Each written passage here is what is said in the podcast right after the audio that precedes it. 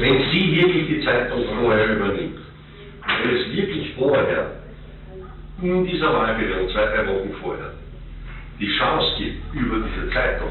Im Mai 2019 geht ein Video um die Welt. Darin schwadroniert der damalige Vizekanzler Österreichs, Heinz-Christian Strache, in einer Villa auf Ibiza über dubiose Deals und Machenschaften. Unter anderem spricht der FPÖ-Chef davon, die mächtige Kronenzeitung auf Linie zu bringen, damit sie seine Partei im anstehenden Wahlkampf pusht, wie er sagt.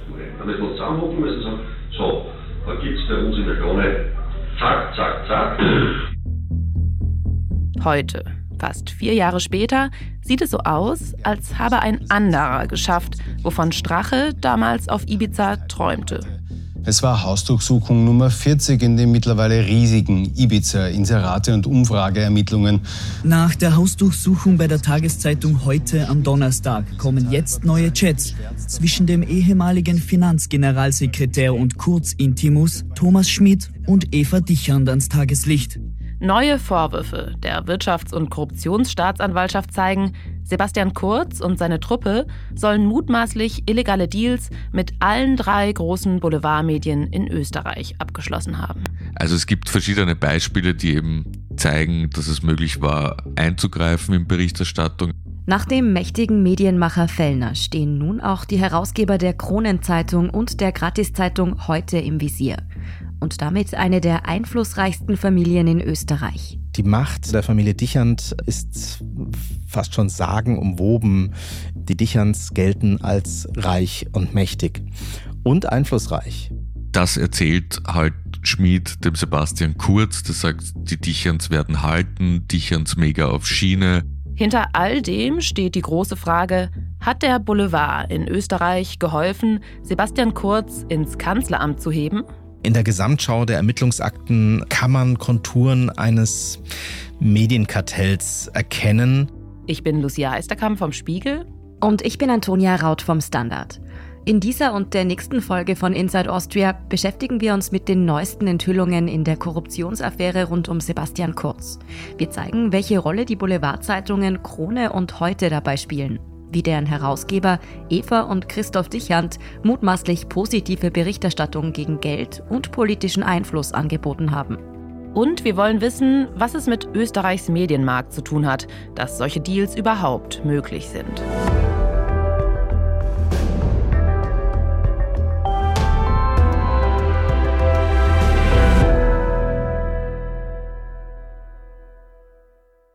Es ist Donnerstag, der 30. März 2023. Ein kühler Morgen in Wien. In einem hohen Gebäude mit großen Glasfenstern mitten in der Innenstadt sitzen die Mitarbeiterinnen und Mitarbeiter der Zeitung Heute. Das Haus hier besteht aus mehreren Stockwerken. Drei davon sind Geschäftsführung, Herausgeberschaft, Produktion, Technik. Das ist Christian Nusser, der Chefredakteur der Zeitung. Sein Büro liegt im fünften Stock. Man hat von hier aus einen fantastischen Blick über die Dächer Wiens und auf den Stephansdom. An diesem Morgen vor rund einer Woche interessiert der Ausblick allerdings niemanden. Im Zeitungsgebäude herrscht Ausnahmezustand. Ungefähr 25 Ermittlerinnen und Ermittler stehen vor der Tür. Und haben mit einer Hausdurchsuchung begonnen, haben verschiedene Materialien mitgenommen. Tatsächlich über viele, viele Stunden hat gedauert die Datenabsaugung aus der Cloud, weil die Datenmengen so groß waren, weil natürlich der ganze Verkehr nach außen und nach innen dort abgespeichert ist. Zu Nusser in die Redaktionsräume kommen die Ermittler nicht. Sie durchsuchen die Räume der Geschäftsführung und das Büro der Herausgeberin. Die Beamten sind Ermittler der Wirtschafts- und Korruptionsstaatsanwaltschaft WKSDA. Das sind jene Leute, die im Herbst 2021 die große Razzia bei Sebastian Kurz und in der ÖVP-Zentrale durchgeführt haben. Damals ging es um mutmaßliche Korruption. Das Team von Sebastian Kurz soll Steuergeld für positive Berichterstattung bei einer mächtigen Boulevardzeitung gezahlt haben. Die Tageszeitung Österreich, der Mediengruppe von Wolfgang Fellner. An jenem Donnerstag folgen die Ermittler einer neuen Spur. Und wieder geht es um mutmaßliche Bestechung und um Sebastian Kurz. Nicht nur die Fellner Medien sollen illegale Deals mit ihm und seinem Team abgewickelt haben, auch die Gratiszeitung Heute und Österreichs auflagenstärkstes und einflussreichstes Blatt, die Kronenzeitung. Krone, Heute und Österreich. Das sind die drei Boulevardmedien des Landes. Der Verdacht der Korruptionsermittler hat es also in sich. Hat der gesamte Boulevard in Österreich mit illegalen Machenschaften Sebastian Kurz dabei geholfen, an die Macht zu kommen?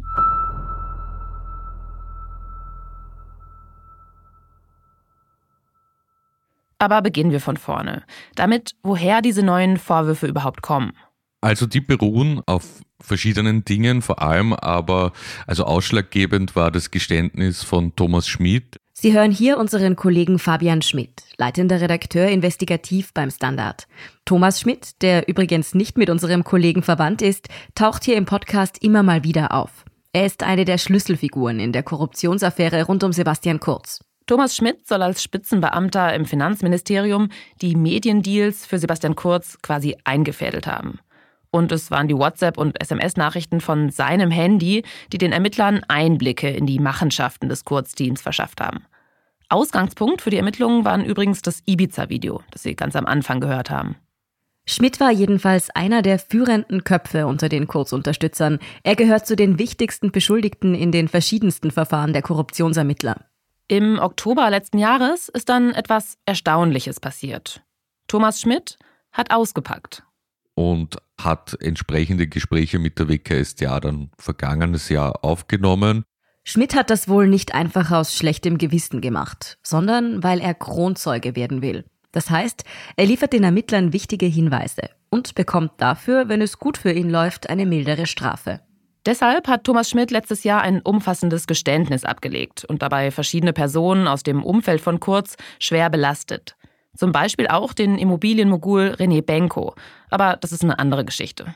Schmidts Geständnis wurde Ende letzten Jahres öffentlich und hat für viel Wirbel gesorgt, weil er als Insider im Kern bestätigt, dass die Deals und Machenschaften des Kurzteams tatsächlich so abgelaufen sind, wie es die Ermittler vermuten.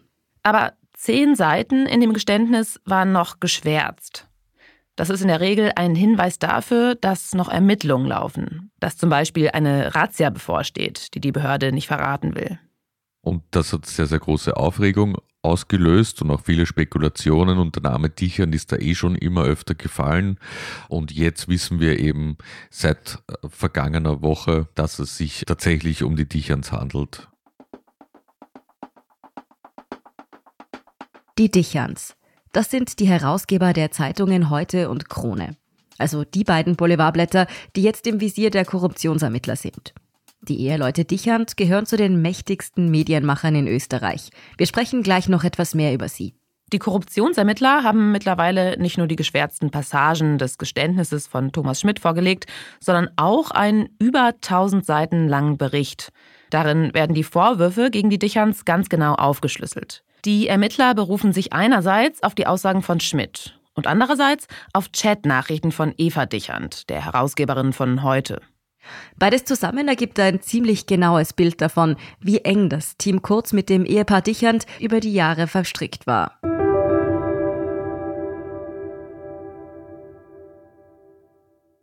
Schon früh, also so ungefähr 2015, die WKStA bezeichnet das als erste Phase, hat man eben gewissermaßen Pläne geschmiedet, wie man mit dem Boulevard zusammenarbeiten kann. 2015, da ist Sebastian Kurz Außenminister, der jüngste in dem Amt, den Österreich je hatte.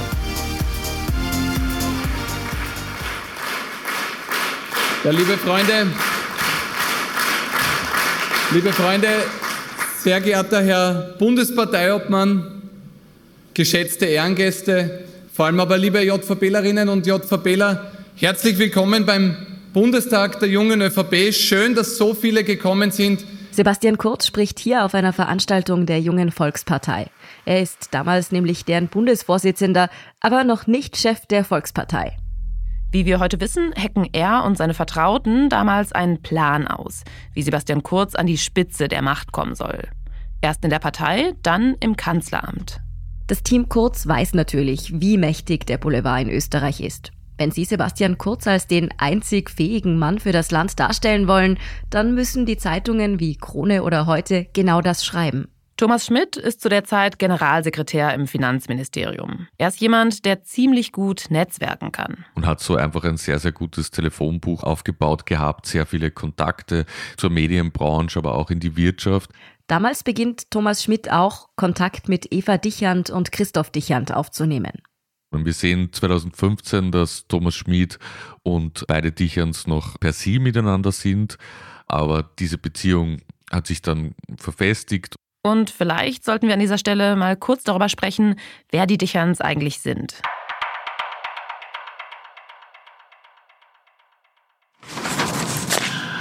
Dann ist hier Kultur, auch etwas, was zum Beispiel ein Boulevardblatt nicht hätte. Nicht? Die hat keine Kultur. Nicht? Wenn wir über die Dichand-Familie sprechen, dann fangen wir am besten mit Hans Dichand an, der mittlerweile verstorben ist. Man hört ihn hier in einer der wenigen Aufnahmen, die es von ihm gibt, während er durch seine Kronenzeitung blättert. Und hier ist auch unsere Nackte. Er war nämlich viele Jahre Herausgeber der Krone. Kurz vor seinem Tod im Juni 2010 machte der alte Dichand dann seinen Sohn Christoph zum Herausgeber. Christoph Dichand hat ein anderes Naturell als sein Vater. Das ist ein zurückgenommener, eher beobachtender Mensch, der eigentlich dafür, dass er so mächtig ist und auch so wohlhabend, sehr natürlich auftritt. Das ist unser Kollege Oliver Dasgupta, Autor beim Standard und beim Spiegel. Er hat Christoph Dichand schon mehrmals persönlich getroffen. Dichand ist mittlerweile auch Chefredakteur der Kronenzeitung. Ein Blatt, das ungefähr jeder vierte Mensch in Österreich liest. Man kann also sagen, Christoph Dichand ist einer der mächtigsten Männer im Land. Christoph Dichand ist einer, der tatsächlich mit dem Fahrrad hier durch die Wiener Innenstadt fährt. Er hat dabei schon mal eine rote Jacke an, auf der Kronenzeitung draufsteht, so als ob er ein Verkäufer wäre. Vor ungefähr 20 Jahren hat Christoph Dichand seine heutige Frau Eva kennengelernt. Eva Dichand ist eine schillernde Persönlichkeit. Sie ist extrovertiert, sie tritt sehr selbstbewusst auf, war früher Investmentbankerin, stammt aus der Steiermark, genauso wie ursprünglich die Familie Dichand. Naja, das ist so die naive Vorstellung von Menschen, die keine Ahnung haben von dem Business, ja. Hier hören Sie Eva Dichand im Podcast eines ehemaligen ÖVP-Politikers Andreas Seicher. Der Podcast ist aufgezeichnet worden, kurz nachdem das Ibiza-Video an die Öffentlichkeit kam. Eva Dichand wird gefragt, was sie von den Aussagen des damaligen FPÖ-Chefs Heinz-Christian Strache hält, der ja im Video die Übernahme der Kronenzeitung plant. Eigentlich, wir haben eigentlich gelacht darüber, weil der Herr Strache kann weder Anteile verkaufen und, und da streiten sich schon genug andere, die die Anteile gern hätten und selbst dann hat man nur 50 Prozent und kann den Inhalt nicht bestimmen, weil den halt mein Mann bestimmt. Eva Dichand wirkt in Interviews selbstbewusst und ziemlich schlagfertig. Man sagt, dass sie ihrem Schwiegervater ähnlich sein soll, dem alten Hans Dichand. Beide sind eher temperamentvoll. Beide haben beispielsweise auch ein Faible für Kunst, die sie sammeln. Von ihrem Schwiegervater kam auch ursprünglich die Idee, eine Gratiszeitung zu schaffen. Also diese Blätter, die vor allem in Wien in so roten Kästen ausliegen und umsonst mitgenommen werden können. So eine Gratiszeitung ist auch heute. 2005 wurde Eva Dichand Geschäftsführerin und kurze Zeit später auch Herausgeberin. Man kann das Ehepaar Dichand also als sowas wie das Power Couple des Boulevard bezeichnen. Zwei der drei großen Boulevardmedien des Landes sind in ihren Händen. Die Macht der Familie Dichand ist fast schon sagenumwoben in Österreich. Sie gehören sozusagen zum Geld- und Medienwirtschaftsadel, den es natürlich so nicht gibt in Österreich, aber die Dicherns gelten als reich und mächtig und einflussreich. Es ist von daher nicht gerade verwunderlich, dass das Team von Sebastian Kurz auf dem Weg an die Macht sehr gezielt die Dicherns anvisierte.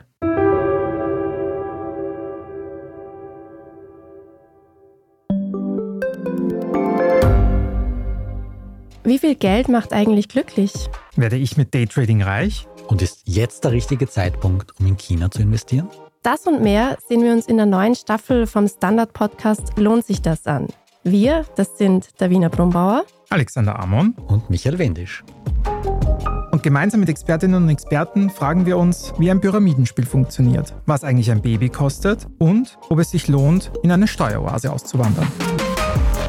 Lohnt sich das? Der Standard-Podcast über Geld findet ihr jeden Dienstag auf allen gängigen Podcast-Plattformen. Suche in meiner Arbeit, die Dinge nicht schön zu reden, sondern das zu tun, was ich für richtig erachte. Weil ich glaube, dass sich die Menschen das nicht nur erwarten, sondern auch verdient haben. So bin ich zu Hause aufgewachsen und das ist auch mein Verständnis von Politik. Ich bin davon überzeugt, dass er ein grandioser Bundeskanzler wird, weil er einfach für Menschen da ist. Es ist kein Beruf für ihn. Er sieht das als Berufung, etwas zu tun, sich einzusetzen für Menschen.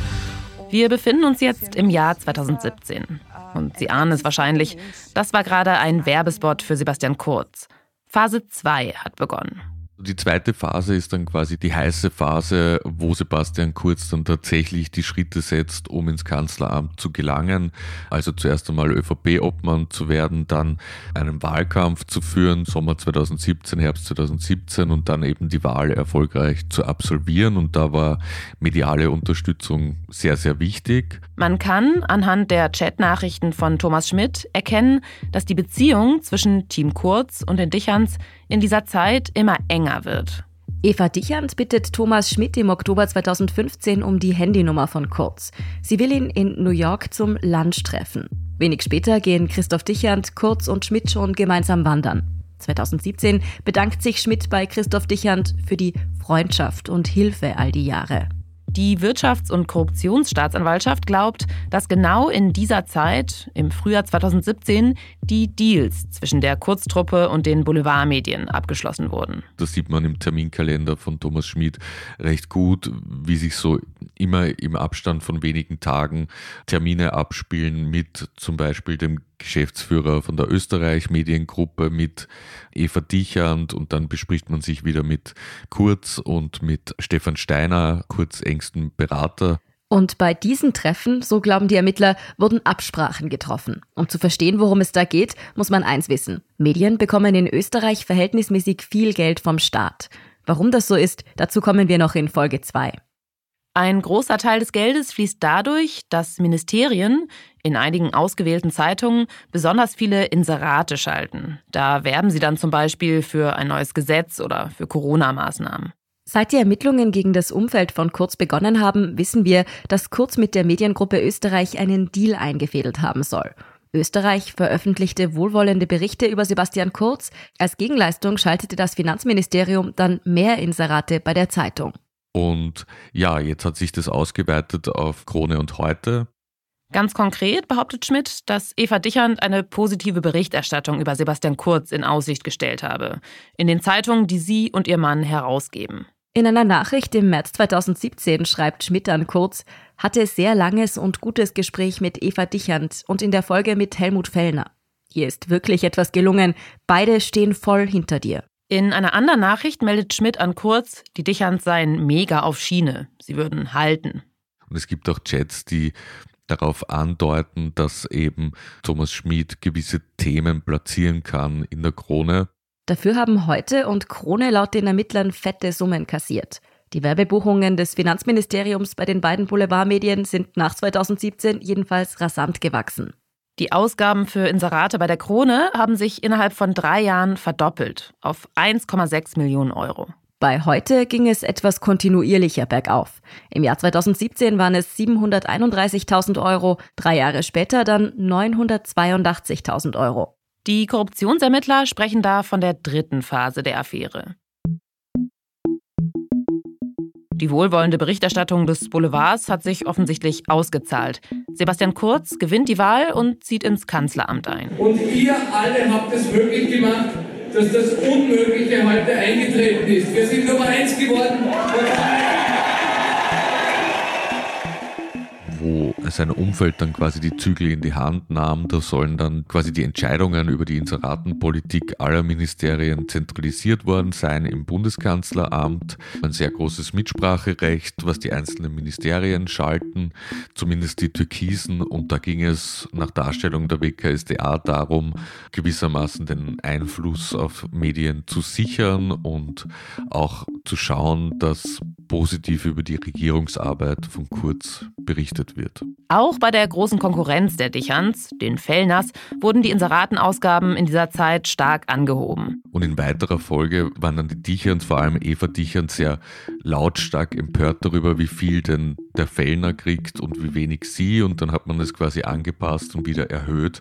Also es war auch so ein Wettkampf, wer die meisten Inserate gibt. Und offenbar wollte das Team Kurz alle drei zufriedenstellen.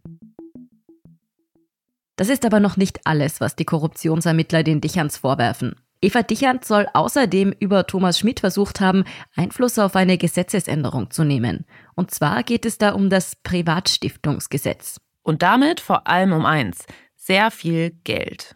Also Stiftungen sind sehr wichtig für die meisten Vermögenden in Österreich. Stiftung ist eben eine elegante Form, Familienvermögen gewissermaßen aufzubewahren und dann Nachkommen als Begünstigte einzusetzen oder wen auch immer. Auch die Dicherns nutzen diese elegante Form. Das Vermögen der Dicherns Stiftung wird auf über 500 Millionen Euro geschätzt. Und wie viele Stifterfamilien in Österreich waren die Dicherns so um 2016, 2017 der Meinung, dass das Stiftungsrecht in Österreich verändert werden müsse. Da geht es um verschiedene Sachen wie, dass man Transparenz ablehnt, dass man gewissermaßen mehr Einfluss der Stifter auf das, was der Stiftungsvorstand macht, herstellt. Also solche Dinge, um die Stiftungen dann doch flexibler zu gestalten und mehr Einflussnahme auf die Stiftungen durch die Stifter zu ermöglichen. Diesen Wunsch teilte Eva Dichand auch Thomas Schmidt mit. Etwa zur selben Zeit wurde gerade im Justizministerium, unabhängig von Schmidt, ein Entwurf für eine Reform des Stiftungsrechts entwickelt. Dieser Entwurf hätte mehr Transparenz vorgesehen und es soll Eva Dichand gar nicht gepasst haben.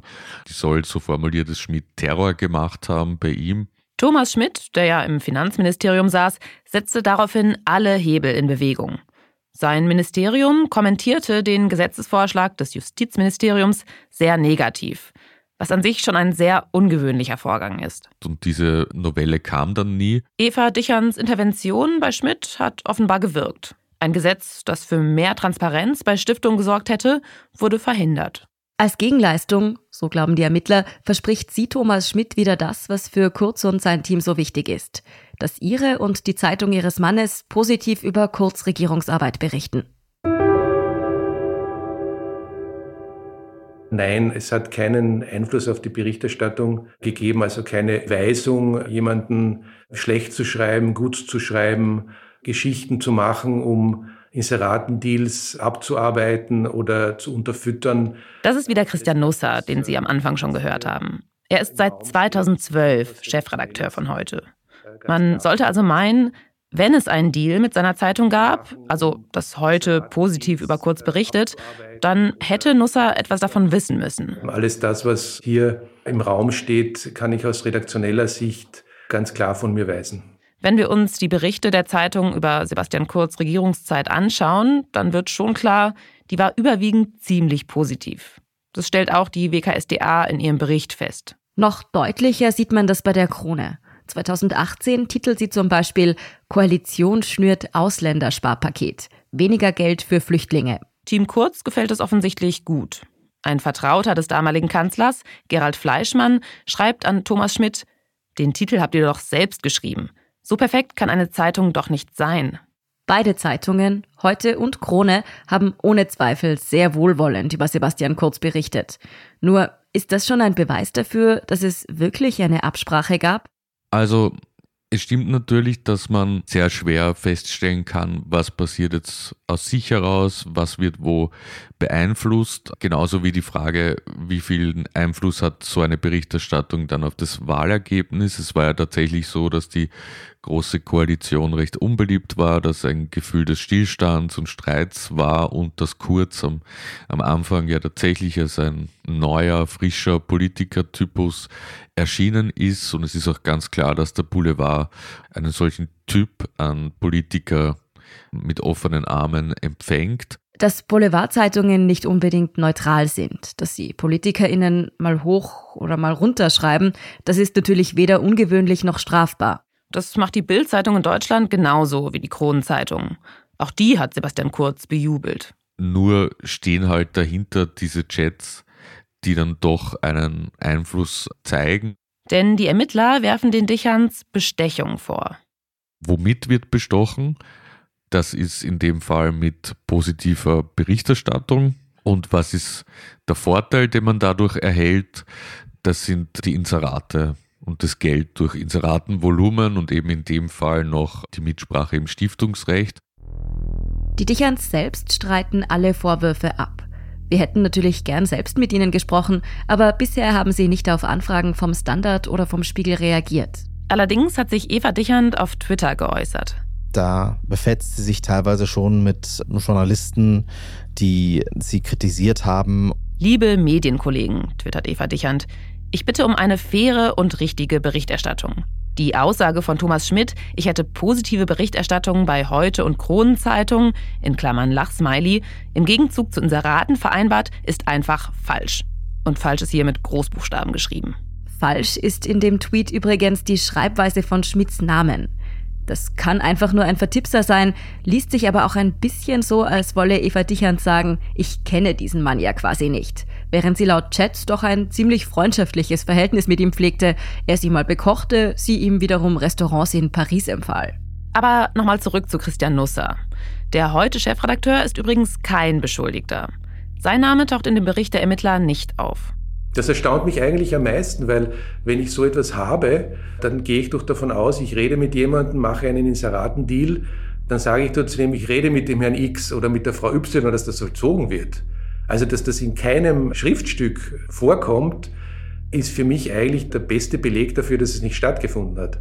Nusser behauptet also, wenn es einen Deal mit seiner Zeitung gegeben hätte, dann hätte er Teil davon sein müssen und sein Name müsste dementsprechend auch in den Akten auftauchen.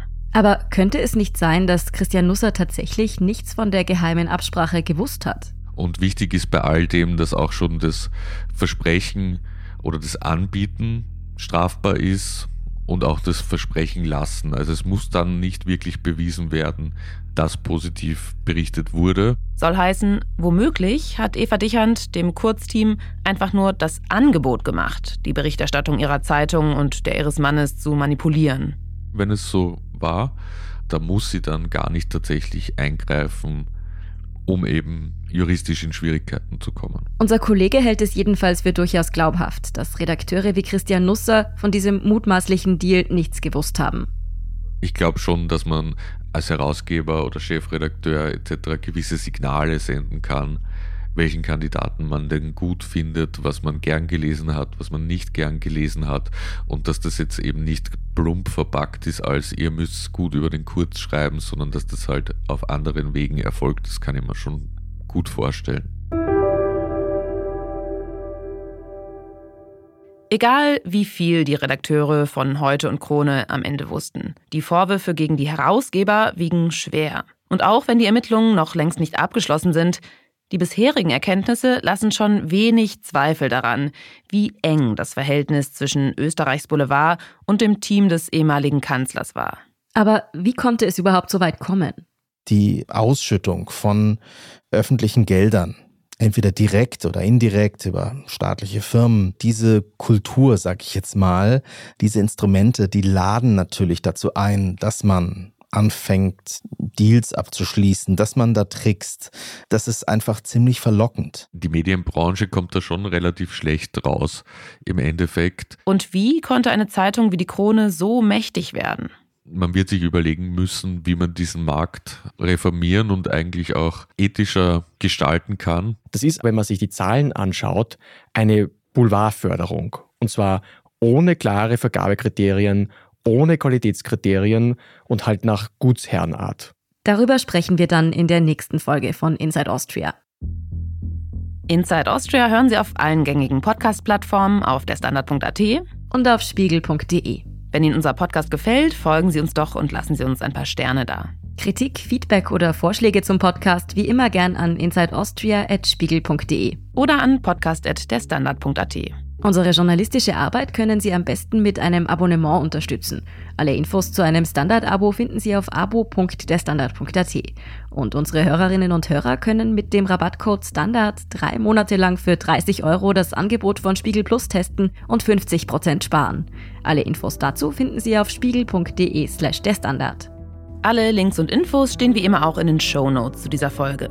Danke fürs Zuhören und allen, die an diesem Podcast mitwirken. Das waren diesmal vor allem Scholt Wilhelm, Ole Reismann und Luca Ziemek. Ich bin Lucia Heisterkamp. Ich bin Antonia Raut. Wir sagen Tschüss und Baba.